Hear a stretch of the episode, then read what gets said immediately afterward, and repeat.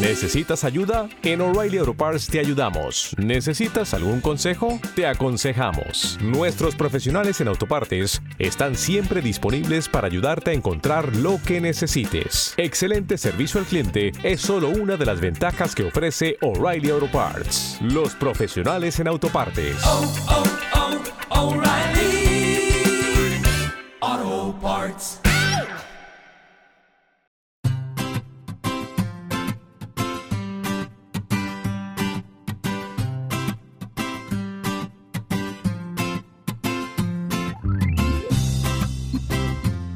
Bienvenidos al capítulo 148 de Perspectiva, un podcast de Milcar FM donde analizamos cada semana todas las decisiones y estrategias de las empresas que nos rodean.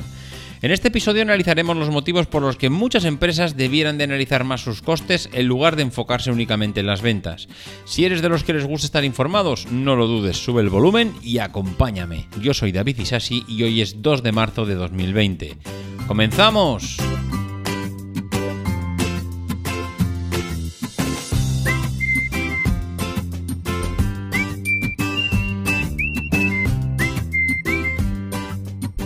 Muy buenas a todos, ¿cómo estamos? Bueno, estamos ya en marzo, ¿eh? Ay, aquellos que no me hicisteis caso y habéis guardado ya todas las cosas de Navidad. Ay, insensatos, no sabéis lo que habéis hecho. Tenéis la Navidad a la vuelta de la esquina otra vez. Pues sí, sí, se nos pasa el año. Se nos pasa el año, aquí está empezando a hacer ya buen tiempo y empezamos a, vislumbrar ya los primeros, eh, los albores de, de, bueno, a ver, esto tiene que pasar, ¿eh? ¿eh? Estamos ya en un cambio de estación prácticamente.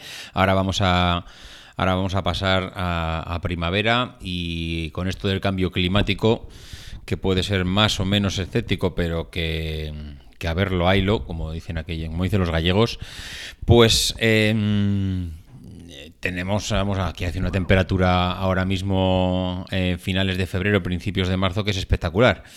Así que no creo yo que esto se tuerza mucho más y seguramente habrá que empezar a sacar algo de ropa un poco más ligera y guardar los abrigos. Es verdad que aquello de que hasta el 40 de mayo no te quites el ensayo, pero no sé, se me hace ya, se me hace raro pensar en, en que aquí en marzo veremos heladas, nevadas, etcétera. Seguramente si vives un poco más en la España interior, pues esto te, sonará un poco a chino y dirás, anda, no te flipes, que aquí todavía va a nevar en algún sitio. Bueno, bueno, no, descartemos nada. En fin, esto nos ha convertido en un podcast del tiempo. No soy Maldonado. Mm, bueno, pobre hombre Maldonado. Ah, estará ya más jubilado. en fin. Em, vamos a ver. Hoy es un tema que ha surgido en alguno de los grupos de Telegram que estoy metido. Y es, eh, viene a cuento un poco del tema de la reducción de costes que hacen las empresas mm, a la hora de, de ajustar un poco los márgenes. Es decir, me explico.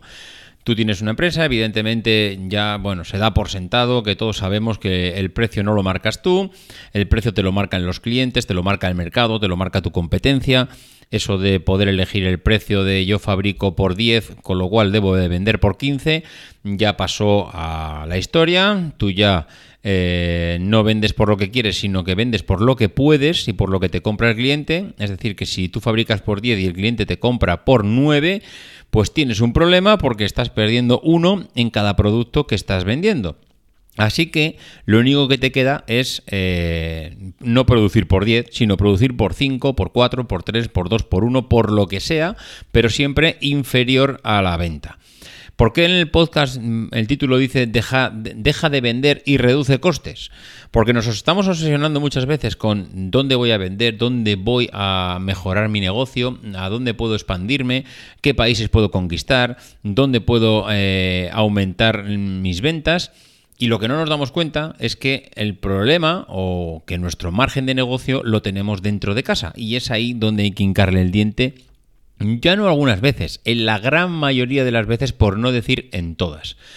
Eh, una de las cosas que, vuelvo un poco a lo que decía antes de por qué ha surgido este tema es porque en, los grupos que sigo, uno de los grupos además es de, de Tesla, de coches eléctricos, Em, recordaban o hacían mención a que había recortado Tesla, porque ahora parece que Tesla está un poco repuntando y va para arriba. De hecho, lleva mes y medio, dos meses que con las acciones disparadísimas en bolsa, todo va muy bien, en números excelentes, viento en popa, hay mucha demanda de coches. Pero hasta hace seis meses eh, Tesla lo había, lo había y, bueno, no voy a decir lo sigue, pero desde luego que lo había pasado muy mal Incluso en su CEO, Elon Musk había dicho que eh, vamos a darle una vuelta a los costes de la empresa porque aquí mm, los números no salen y señores, o esto lo hacemos rentable o la historia de Tesla va a tener un final. Eh, todo el mundo esperaba pues despidos masivos, eh, reducción de la calidad, etcétera, etcétera, etcétera. Lo que nadie esperaba es que eh, con el paso de los meses, y con el paso de los meses, ya esto es del año pasado, ¿eh? no es que haya pasado esta semana, es que eh, se redujeran ciertas cosas en los coches. Por ejemplo, ciertos modelos de los de más bajo precio, es decir, no baratos, porque baratos no hay ninguno, pero de los que tienen la parte, los que tienen dentro de su catálogo con un precio inferior, empezaron a llegar sin las alfombrillas, por ejemplo, que llevan los coches cuando, bueno, la alfombrilla del coche, cuando tú te compras el coche, ya suelen venir con las alfombrillas. Eso dejó de venir. Bueno, se entiende, eh, es verdad. Oye, mm, si hay que reducir costes, habrá que mirárselo bien. Mm, ¿Qué podemos reducir? ¿Podemos quitarle el volante al coche? Evidentemente no, todavía. Veremos a ver con el tiempo. ¿Podemos mm, quitarle las ventanillas, los cristales? Pues no. ¿Podemos quitarle las alfombrillas? Hombre, pues esto sí. El coche sigue funcionando. Eh, el cliente la alfombrilla, pues bueno, pues vale. Si tú me dices que, que me lo regalas, pues no te voy a decir que no, evidentemente, pero no me compro un coche de esta calidad por una, porque tenga esta alfombrilla. Vale, venga, aceptamos barco. El cliente tragó más o menos con esto. Oye, ¿sabéis que los coches tienen los coches eléctricos, muchos de ellos, los que ya han sido fabricados bajo plataforma especial, especial para vehículo eléctrico, tienen un maletero no solo trasero, sino delantero? Pues en el maletero delantero, Tesla también traía una alfombrilla. Esa desapareció. Esa alfombrilla también se la calzaron y ya dejó de venir. Bueno, pues ya nos hemos cargado un par de cosas. Oye, mm, ¿qué más podemos quitarle a esto? ¿Dónde podemos reducir costes? Mm, oye, eh, los, estamos entregando un cable de carga eh, de serie con los coches. Realmente, eh, mira, mm, que la gente se compre su propio cable de carga. Oye, yo mm, cuando me compro un coche de combustión no le regalo la manguera del surtidor. La gente va allí, es verdad que los surtidores ya todos tienen manguera, pero chico, mira, pues esto cada uno que se la compre. Venga, aceptamos barcos, recorte. Y así fueron haciendo un recorte tras otro. Mm, ¿Qué es donde la gente se ha quejado? Porque todos estos recortes, algunos incluso le salió muy bien la jugada, porque no solo las alfombrillas dejaron de traerlas, que mm, seguramente las alfombrillas son muchos millones de o millones o miles y miles de dólares en costes de la alfombrilla, porque si estamos hablando de que fabricamos miles de coches eh, por las alfombrillas interiores, tanto las de pasajeros como las del maletero, son muchos miles de dólares los que hay ahorrados ahí. En los cables de carga ni te cuento, los cables de carga a nada que tengan una calidad mediana mm, valen un pastizal, con lo cual también nos ahorramos gran parte de los cables. Que por cierto no sé si lo han recuperado o no, porque mm, con esto de las compañías de automoción son todas así. Hoy tuve una decisión, mañana la contraria, hoy la cambio, hoy la pongo, la quito. Muchas veces, como hemos dicho en otras ocasiones, esto los concesionarios nos ocultan gran parte, gran parte de todos estos cambios, porque tú hablas con el concesionario, no hablas con el fabricante de coches. Pero claro, en el caso de Tesla ya no hay concesionario, ya no intermediario, estás hablando directamente con el fabricante. Con lo cual llegan más todas estas cosas. Eh, lo que decía, no, no, es que solo le salió bien porque redució costes, sino que lo convirtió en venta, porque las alfombrillas, la gente cuando iba a recoger el coche y veía que no llegaban las alfombrillas, decía, oye, pero es que yo necesito unas alfombrillas. Y el comercial de Tesla allí dice, oye, cómprate las que quieras. En Amazon las tienes por muchos precios y muchas calidades. Y en, y en AliExpress ya ni te cuento. Pero yo tengo aquí unas, ¿eh? Si te lo quieres llevar con el coche, y mucha gente, pues ya compraba las alfombrillas, ya que te llevas el coche. Oye, pues mira, que esto no va de 50 euros, dame las alfombrillas. Bueno, pues no solo redució costes, sino que eh, le sirvió para ganar cuatro duros en ventas, porque seguramente no fue mucho más, pero bueno, le vino muy bien. ¿Qué es lo que la gente ya no ha asumido tan bien? Bueno, pues los, el maletero delantero de los coches tenían unas pestañas, eh, que las pestañas, eh, yo recuerdo además cuando vi el coche, las pestañas servían para eh, unas pestañas, joder, es que no sé cómo decirlo, lo que es el agujero del maletero, bueno, pues en el borde del agujero, es como si fuese una piscina, bueno, pues en el borde de la piscina eh, tenía unas pestañas que se podían levantar para sujetar las bolsas. Es decir, tú metías la bolsa en el maletero y las asas de la bolsa las sujetabas en esas pestañas, con lo cual, por lo típico, cuando vas en una curva, pues las cosas que van dentro de la bolsa no se desplazan porque está todo sujeto. Bueno, pues eso ha incendiado a la gente. Eh, eso ha hecho que la gente hierva por dentro porque entiende lo de las alfombrillas, puedo entender lo de los cables de carga, que vale dinero, pero lo que no pueden entender que esas pestañas que seguramente mm, no... Mm, bueno, no sé cómo decirlo. Eh, no costarán más de un, no sé, 10 céntimos fabricarlo, 20 eh, céntimos. Vamos a, vamos a decir que le cuesta una locura, ¿eh? Un euro. Vamos a decir que le cuesta un euro o un dólar fabricarlo.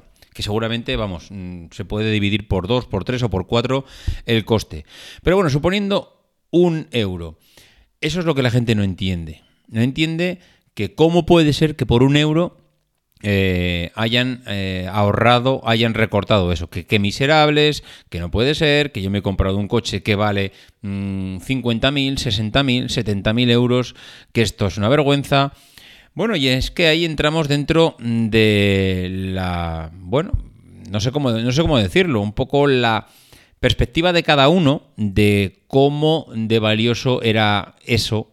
Eh, que realmente yo lo que estoy viendo por ahí es que la gente lo valoraba mucho. De mira qué curioso. De hecho, cuando eh, a mí el comercial también me lo enseñó cuando me vendió el coche y fíjate qué detalles, es que tiene esto para dejar las bolsas de la compra, estas pestañas.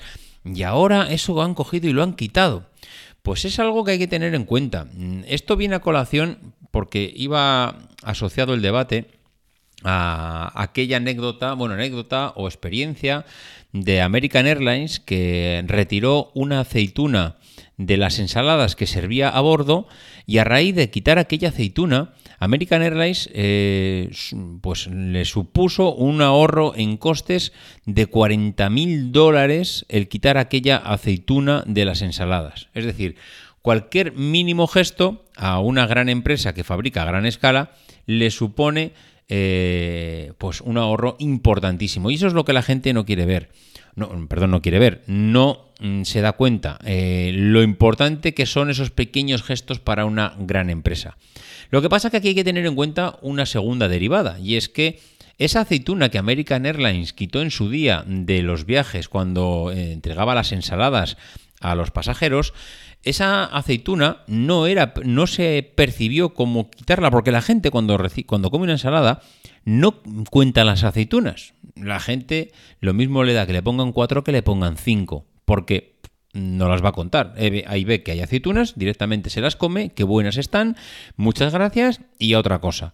¿Qué pasa? Si tú haces eh, énfasis en esos pequeños detalles, que mm, tiene eh, un producto cuando te lo estás comprando, si tu comercial hace énfasis en esos detalles como una estrategia de venta, llamarle estrategia de venta, unas pestañas para colgar la compra, hombre, mm, entenderme, no es que sea lo fundamental del coche, ni mucho menos porque ahí no está el kit del coche, pero lo que no puedes hacer es decirle a la gente, fíjate qué detalles tiene el coche, fíjate qué bonito, qué curioso, para qué sirve esto, y luego que la gente mm, valore eso y se lo quites. Ya puede valer un céntimo, ya puede valer un euro o ya puede valer lo que valga. Pero la gente ha apreciado eso, ese valor que tú le has dado a esa característica del coche y ahora le parece una vergüenza que se lo quites. ¿Por qué lo de la aceituna no supuso tampoco ningún drama? Porque nadie había valorado aquella aceituna. Y ahí es donde quiero llegar. Eh, tú puedes ajustar los costes de tu empresa, puedes hacer lo que quieras. No es que puedas, es que debes ajustar los costes para ampliar el margen que tienes. Eso te hará más competitivo, aumentará tu rentabilidad, aumentará tu margen de negocio, aumentará muchas cosas, pero lo que tienes que intentar es no reducir aquello que el cliente recibe como algo valioso en tu empresa. Es decir, aquella aceituna de American Airlines pues no era valioso. Que, que por cierto, American Airlines ah, siempre ha quedado con aquella anécdota de la, como aquel caso de éxito de American Airlines, de la aceituna, cómo los directivos de esta empresa consiguieron que una multinacional como esta, quitando una única aceituna, ahorraran 40 mil dólares en costes. Lo que nadie normalmente suele saber es que American Airlines, años después, 10, mm, 15 años después, hizo un segundo análisis de por qué o por dónde podía recortar costes. Claro, ahora ya, ya no le valía la aceituna. Pero, ¿dónde se le iba a American Airlines el mayor coste de sus aviones? Pues se le iba en combustible. Ah, amigo, es que el combustible vale una pasta. Oye, ¿y si quitamos combustible? ¿Y, si en vez de... Eh, ¿Y si en vez de gastar 10 ¿Gastamos 5? Mm, ya, pero ¿sabes lo que pasa? Es que necesitamos 10 para volar. Ah, lástima. Oye, mm, ¿y qué podemos hacer? ¿Por qué gastamos tantos combustible? Pues porque hay que mover muchas toneladas en el aire. Mm, ya. Oye, eh, ¿y qué pasa si reducimos las toneladas? Ya, pero es que las toneladas no se pueden reducir, porque es que el avión necesita eso para volar. lástima. ¿Seguro que necesita todo eso para volar? Sí. ¿Y qué hay en el avión que se pueda reducir? Oye, pues mira, pues aquí tenemos los asientos, están súper ajustados, aquí tenemos eh, la comida, ya sabemos que ya le quitamos la aceituna en su día, pero claro, hay que seguir poniéndola, eh, los recipientes donde servimos la comida, los pasajeros. Oye, pero ¿y estos carros que hay aquí? ¿Qué son estos carros? Oye, pues estos carros son con lo que servimos la comida. Ya, ¿y por qué son tan pesados? Pues porque tienen que ser robustos. ¿Y no los podemos diseñar de otra manera? Pues sí, y eso es lo que hicieron. Y es, rediseñaron los carros donde servían la comida para quitarle a cada carro 9 kilos de peso. Y alguno dirá, mm, hombre, tú me estás queriendo decir que por 9 kilos de peso el avión consumió menos. Hombre, pues mira, 9 kilos de cada carro, a una media de 10 carros en el avión, porque no solo está el carro que ves tú, cada eh, persona o no sé cómo se llama, ahora mismo no me sale, o iba a decir asistente de bordo, no sé, ahora mismo no, recuerdo el nombre de las personas que, te iba a decir tripulación, bueno, no lo sé, las personas que te atienden cuando estás en el avión, eh, bueno, pues hay un carro que va, otro que viene, uno por un lado, otro por otro, eh, los de adelante, los de atrás, es decir, los vuelos de American Airlines tenían una media de 10 carros por avión. 10 carros por 9 kilos cada uno son 90 kilos lo que le hemos quitado. Ya, pero es que 90 kilos, bueno, esto, eso, esto pesa toneladas, porque le quites 90 kilos, ya, pero es que 90 kilos supone eh, que a este avión igual le hemos ahorrado un, me lo invento, 0, 0,5% de, de, peso. Y eso es un montón de litros menos de combustible. Y un montón de litros menos de combustible son millones de dólares que le podemos reducir a la compañía quitándole y rediseñando los carros de que en los que sirve la comida. Es decir, una, una, compañía como American Airlines, en sucesivas análisis de costes, lo único que consiguió es ahorrar muchos millones de euros. Yo tenía un gerente eh, que cada mes, o cuando iba al consejo de dirección, este gerente eh, se presentaba en el consejo de dirección y le, decía a, todos los directores que allí estaban, oye, mm, a partir de ahora, desde que esté yo aquí, he visto, mm, he analizado la empresa y creo que tenemos mucho margen de mejora. También os digo una cosa, yo creo que esto lo decía sin haber analizado la empresa, que igual sí lo había hecho, pero bueno, me refiero que era algo que lo tenía por sistema en todas las empresas donde él iba. Es decir, reunirse con todo su consejo de dirección y decirles, ¿sabéis una cosa? He analizado la empresa, creo que tenemos mucho margen de mejora en lo que a control de costes se refiere y mm, quiero poner en marcha una nueva dinámica. Y es que cada mes, cuando nos sentemos en el consejo de dirección analizar los números, la rentabilidad de la empresa, cómo nos va, cómo mm, va a ir a futuro, analizar los problemas que hemos tenido, quiero que todos los directores analicen en su departamento, en su negocio, en su mm, ámbito, quiero que me, eh, me traigan una mejora en cuanto a costes. Y eso suponía que cada director se marchaba con los deberes de ese consejo de dirección. Y es decir, me voy y tengo un mes para, mm, junto con mi equipo, porque claro, no dependía solo de él, decir dónde eh, podían ahorrar, aunque fuese un céntimo, ¿eh? Aunque fuese un céntimo.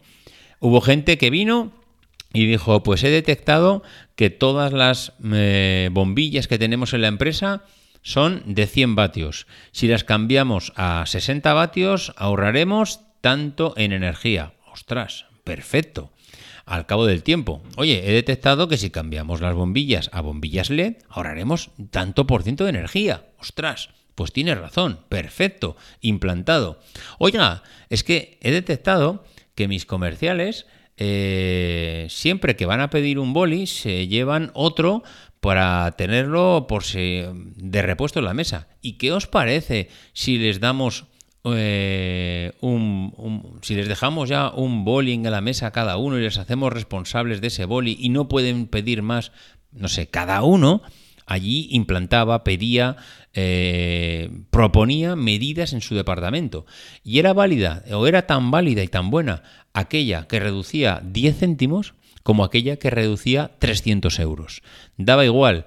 Eso mes tras mes, tras mes, tras mes, tras años, tras departamentos y departamentos, suponía que a lo largo de 10 años habías podido poner en marcha seguramente, no sé, 300, 500 medidas de ahorro de coste de todo el abanico que os podáis imaginar.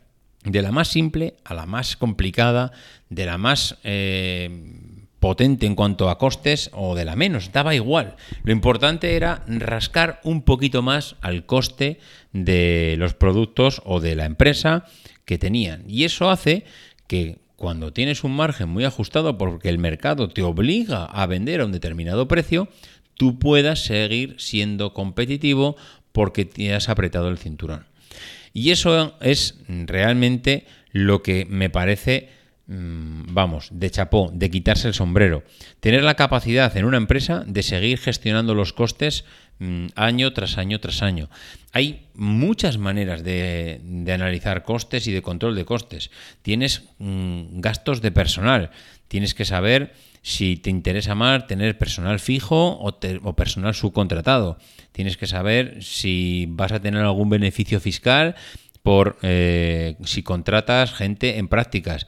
Vas a, tienes que eso, tu departamento de recursos humanos lo tiene que saber, porque muchas veces eh, también es verdad que en ese sentido, en tema de, gestión de personas, tienes a gente cotizando en una parte de la seguridad social y resulta que hacen un trabajo diferente. ¿Por qué? Porque toda tu empresa está cotizando de una manera y resulta que la gente de oficinas, por ejemplo, si te dedicas a hacer vidrio, pues igual estás, eh, todos tus empleados están eh, cotizando como trabajadores, eh, montadores de vidrio y resulta que tienes una oficina en la otra punta del país que se dedica únicamente a la gestión de compras. Pero esos no trabajan en el vidrio, trabajan en una oficina y trabajan en otro tipo de sector. Igual pueden cotizar en otra parte o en otro grupo y puedes ahorrar un montón de dinero ahí. Estás cotizando en una actividad incorrecta. Pues eso suele pasar habitualmente. Eh, oye, los proveedores. Llevamos 10 años trabajando con estos cuatro proveedores. Bueno, ¿qué más quieres? Pues eh, comparamos, siempre pedimos a los cuatro, ya, pero es que esos cuatro ya te conocen y saben cuándo ofertarte a un precio ofertarte a otro. ¿Has pensado en salir fuera? ¿Has, buscado, ¿Has pensado en buscar proveedores internacionales? Igual eso te funcionaría, igual te serviría para abrir un poco el abanico. Yo no digo que dejes de trabajar con los actuales, pero igual tienes que pensar que tu proveedor de Francia está muy bien, ya lo conoces de hace 200 mm, años, pero es que igual un proveedor en Italia te podría dar otro precio, igual te podría dar otra calidad, igual te puede dar algo que hasta ahora no tenías. Eso mm, esa costumbre que prácticamente adquirimos todos de acostumbrarnos a lo que ya nos funciona, es algo que lo único que hace es subirnos los costes porque estamos dejando de comparar tenemos que tener nuestras propias bases de datos de proveedores homologados, incluso aunque no nos hagan falta, que eso es lo importante. Tú tienes que estar preparado para que en un determinado momento tener un plan B, un plan C, porque si tu proveedor A se va al garete, amigo, ¿qué pasa? no tienes a quien acudir, no tienes eh, un plan rápido a quien responder. Si te pillan fuera de juego, sí, el proveedor va a estar allí, está claro, pero lo que va a pasar es que ese proveedor sabe que tú porque los proveedores huelen el miedo, lo mismo que lo leemos nosotros, saben que le necesitas. Y entonces lo único que va a hacer es sentarse contigo y decir, ah, sí, ¿quieres que trabaje para ti? Ningún problema. Oye, mira, que esto vale 20. ¿Cómo que 20? Pero si mi proveedor me lo hacía por 7, ya, vete donde tu proveedor. Hombre, pero es que ahora no puedo, porque, ah, no puedes, pues entonces vale 20. Y eso es lo que tenemos que tener ya preparado para cuando pase. El tema es de las subastas por Internet. ¿En cuántas subastas de Internet habré participado yo para llevarte, un, llevarte una obra, llevarte una adjudicación, llevarte un concurso? Es decir, las empresas hoy en día, cuando licitan un trabajo, ya no se limitan a llamar a dos o tres. Si lo subasto por Internet, mira, esto ya no es dos que me dan el mejor precio. No, no, mira, lo voy a abrir a todos todo el mundo va a tener posibilidad de pujar por esto y me quedaré con el precio más bajo. Ya, pero es que sabes lo que pasa, que cuando me quede con el precio más bajo de entre 15 proveedores, eh, les haré una segunda vuelta. Y cuando vayamos a la segunda vuelta me quedaré con los tres mejores y volveré a, y volveré a, sacarlo entre los tres a ver si son capaces de ajustar un poquito más. Y seguramente, como sea un poco perrete, lo que haré es eh, ajustar otro poquito más y le diré a los dos últimos que a ver si son capaces de hacer algún gesto y se lo doy. Es decir, las subastas por Internet te amplían el abanico de proveedores, además eh, bueno, conoces mucho más proveedores, además tienes posibilidad de hacer dos, tres, cuatro, cinco rondas mm, con ellos y bueno, ahí ya está dentro de tu habilidad el sacar el mejor precio de esa subasta. Eh, el tema de los pagos, de los cobros, mm, ¿también se puede gestionar los costes allí? Hombre, por supuesto. Si al final tú estás cobrando eh, a 90 días, pero mm, tienes descuidado todo el tema de los cobros, no tienes a nadie que lo gestione de tu empresa, en vez de a 90 días vas a cobrar a 120, a 150 o a 360 días. Eso tiene un coste financiero brutal que lo único que hace es subirte los costes. Entonces, es verdad que tú puedes mm, optimizar toda la fábrica, todo para que se optimice, eh, todo lean, todo la de Dios, y luego resulta que mm, todo lo que estamos aquí optimizando y ganando dinero en la fábrica, resulta que estamos dejándolo de cobrar porque los costes financieros que tenemos estamos aquí prestando dinero a nuestros clientes porque lo único que hacemos es demorar el cobro meses y meses y meses. Así que, hombre, lo que ganemos por un lado no lo perdamos por otro. La gestión de stocks, bueno, ¿qué os voy a contar?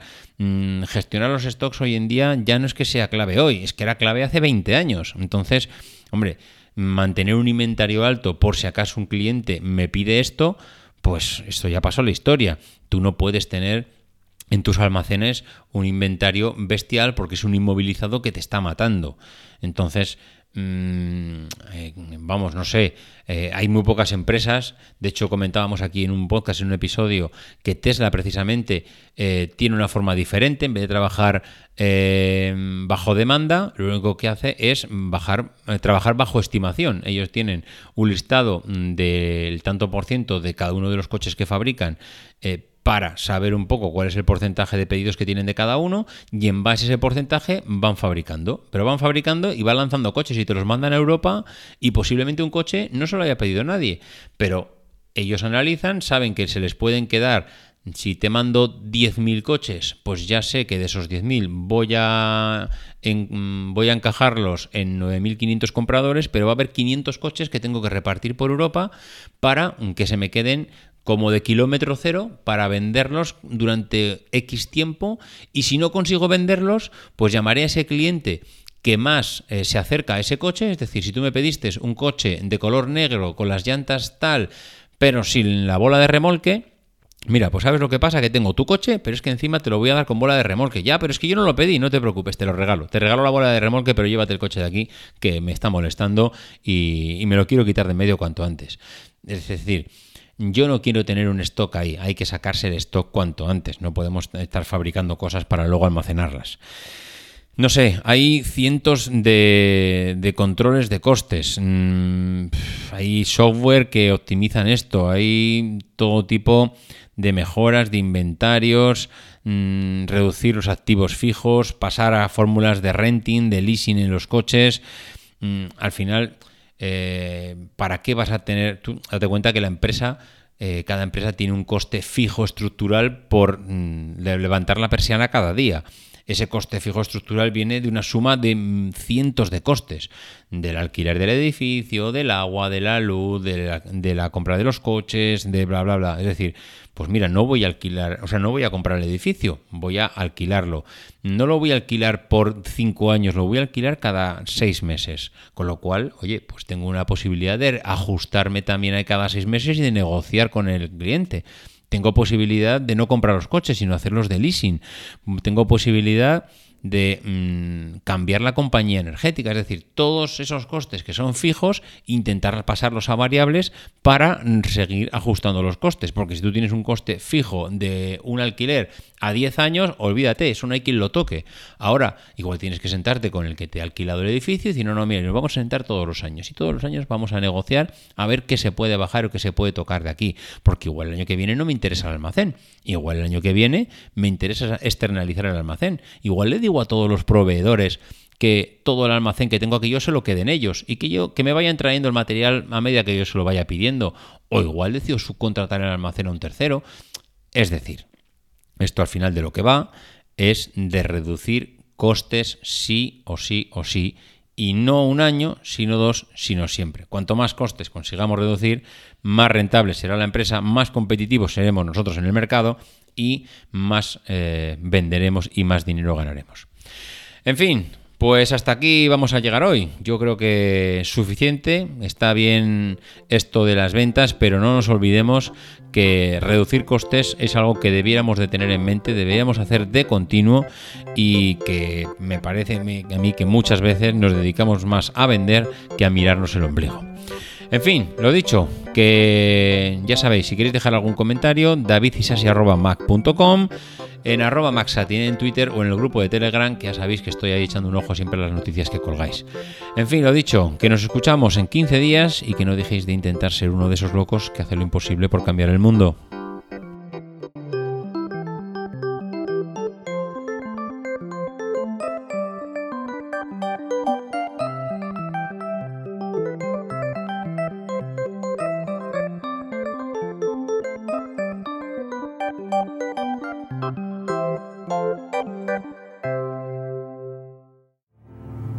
Because the people who are crazy enough to think they can change the world